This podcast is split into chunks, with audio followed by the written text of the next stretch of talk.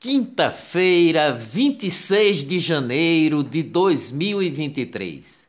Governo de Pernambuco instaura auditoria para analisar contratos com fundação investigada por desvio no Hospital Miguel Arraes. Operação Clã apontou desvio de 1,8 milhão de reais e que os gestores da fundação são casados e irmãos de sócios de empresa envolvida no caso.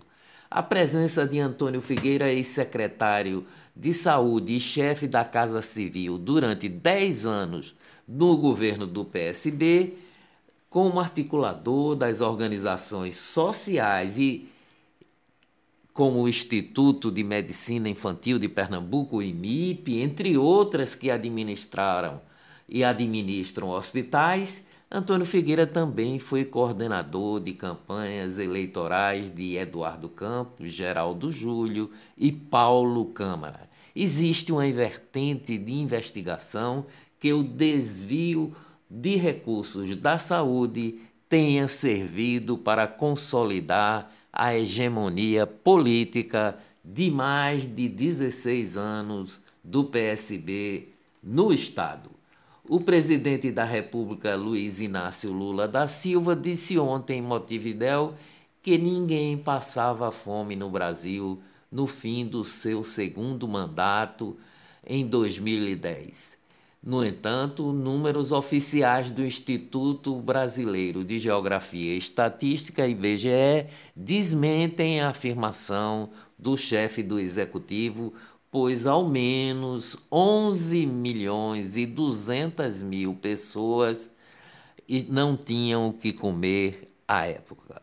Olá, eu sou o jornalista Ivan Maurício e estas são as notícias mais importantes do dia, tudo o que você precisa saber para ficar bem informado em apenas 10 minutos.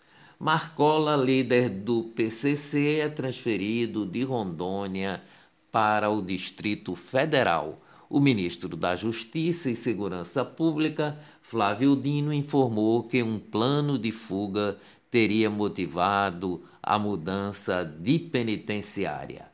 Americanas declara dívida de 41 bilhões e lista credores tem quase 8 mil nomes.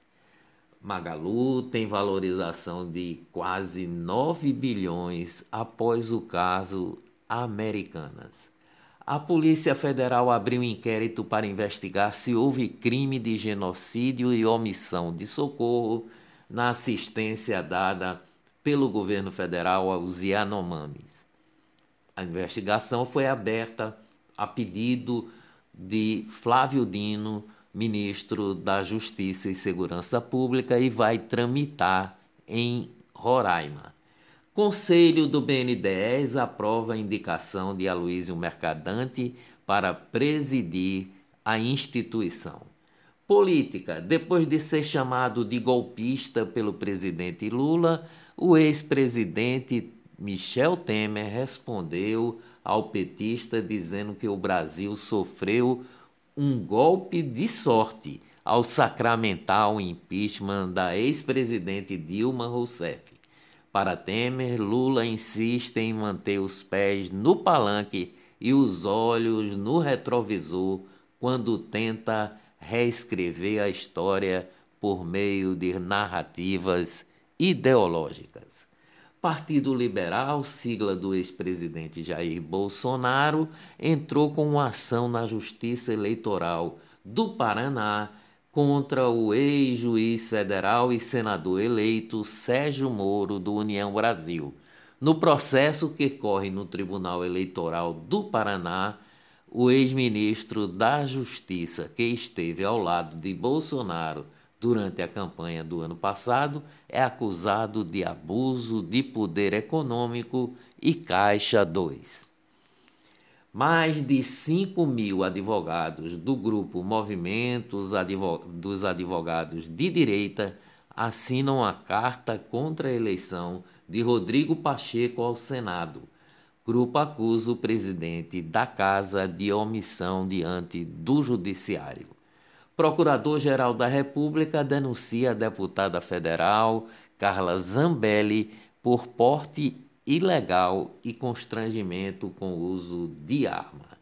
Militares. O general da reserva, Luiz Eduardo Rocha Paiva, afirmou ontem que o plano do PT é neutralizar as Forças Armadas e o aparato de segurança do Estado a ingerência política e partidária na gestão interna das Forças Armadas, disse o general, seu isolamento da sociedade e a criação de uma Guarda Nacional e a desmilitarização da Polícia Militar estão entre as estratégias de neutralização do tradicional aparato de segurança do Estado para permitir a tomada do poder e a implantação do socialismo, disse o general Luiz Eduardo Rocha Paiva. Vandalismo. O Ministério Público Federal recomenda a Alexandre de Moraes que reverta a prisão de manifestantes em medidas cautelares, mas o ministro não atende. Procurador-Geral da República denuncia mais cinco manifestantes. Até agora, o órgão já apresentou 103 acusações contra participantes dos atos de vandalismo em Brasília. Censura: o aplicativo de mensagens Telegram se recusou a bloquear o canal do deputado federal eleito Nicolas Ferreira em ofício enviado ao ministro do Supremo Tribunal Federal, Alexandre de Moraes, os advogados da, de, do, da empresa Telegram pediram que os, o, o bloqueio fosse reconsiderado e afirmaram que muitas decisões da Corte para remoção do conteúdo são feitas com fundamentação genérica e de forma desproporcional. O ministro Alexandre de Moraes, do Supremo Tribunal Federal, aplicou uma multa de 1 milhão e 200 mil reais ao Telegram por descumprir a ordem para bloquear o canal do deputado federal Nicolas Ferreira.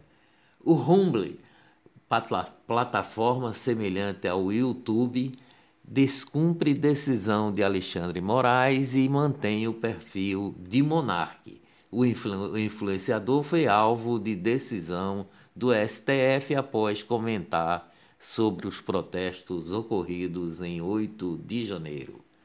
Após suspensão de dois anos, o Instagram e o Facebook vão desbloquear as contas de Donald Trump. Negócios em Pernambuco. Porto de Suape recebe 12.500 toneladas de gás de cozinha, a maior importação atracada no Nordeste. Recife terá mais quatro voos diretos para a cidade de São Paulo e de volta por 848 reais.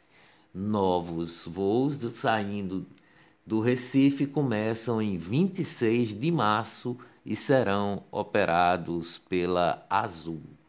Finanças no Brasil, o dólar cai para 5,8 R$ reais e oito centavos e atinge o menor nível desde novembro. O Ibovespa fecha em alta na melhor pontuação do ano. Lute e dias melhores virão, com certeza. Até amanhã, se Deus quiser.